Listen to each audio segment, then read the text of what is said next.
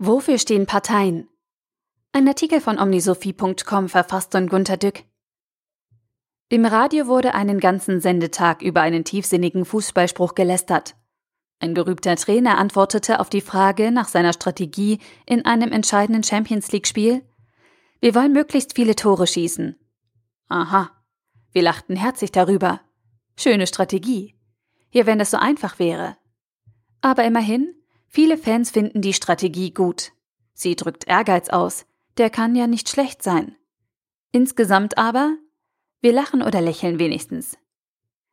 Stellen Sie sich nun aber vor, Sie sind ein Spieler der Mannschaft und hören, dass nun viele Tore von Ihnen persönlich erwartet werden. Dann knurren Sie, der hat gut reden. In Unternehmen geht es genauso zu.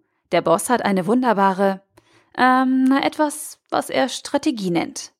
Die hat er schon oft erfolgreich in mehreren Firmen bei seinem Aufstieg ins Top-Management angewandt.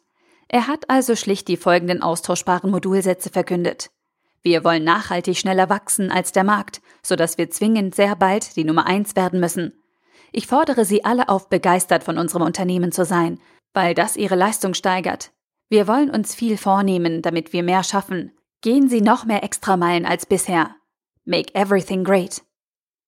Diese vielen Sätze vernebeln die Sache ganz gut und übertölpeln sehr viele. Im Grunde sagte der Boss doch nur, schießt viele Tore.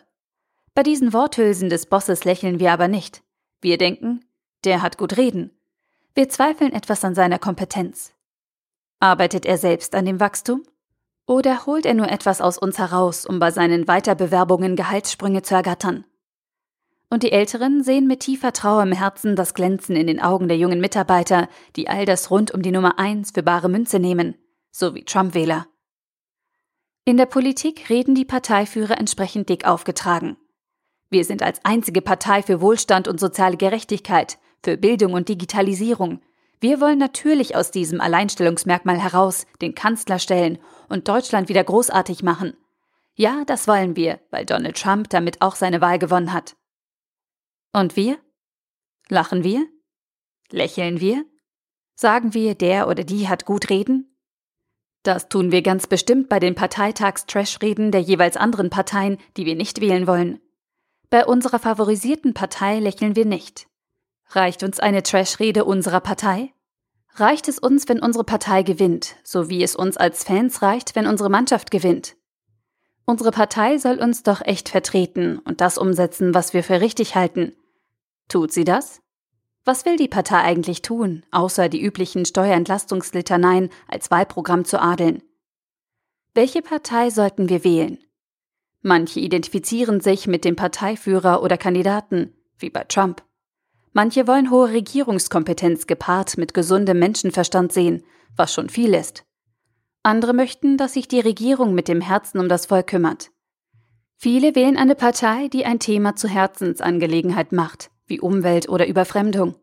Und ziemlich viele wählen eine Partei nur zum Protest gegen den so empfundenen allgemeinen Sumpf da oben.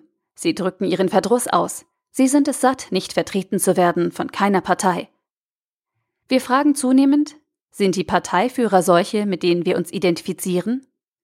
Können sie so gut regieren, dass es keine Sonderthemen Parteien und Protestwähler geben muss? Kümmern sie sich um uns? Na, nicht so richtig. Oder schwächer fordernd gefragt, Bemühen sich die Parteiführer, Vorbilder zu sein, wie zum Beispiel Richard von Weizsäcker? Sind sie bemüht, immer besser regieren zu können? Bereiten sie sich auch in der Opposition darauf vor? Bilden und entwickeln sie sich? Streben sie? Bemühen sie sich, gesunden Menschenverstand anzuwenden? Arbeiten sie gut untereinander zusammen?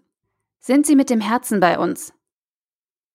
Ich schaudere bei viele Tore schießen, will Kanzler werden, wollen zweistellig werden, brauchen 40 plus X wollen Protestwähler einfangen, die man zuvor als Pack bezeichnete, müssen Koalitionspartner finden, notfalls werden wir mit einer Panflötenkoalition regieren.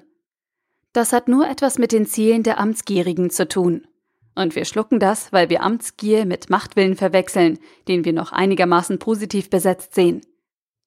Back to the basics. Wozu ist eine Partei da? Hinterfragen Sie. Teilen Sie Ihre Gedanken Ihrer Partei mit. They should really care about us. Der Artikel wurde gesprochen von Priya, Vorleserin bei Narando.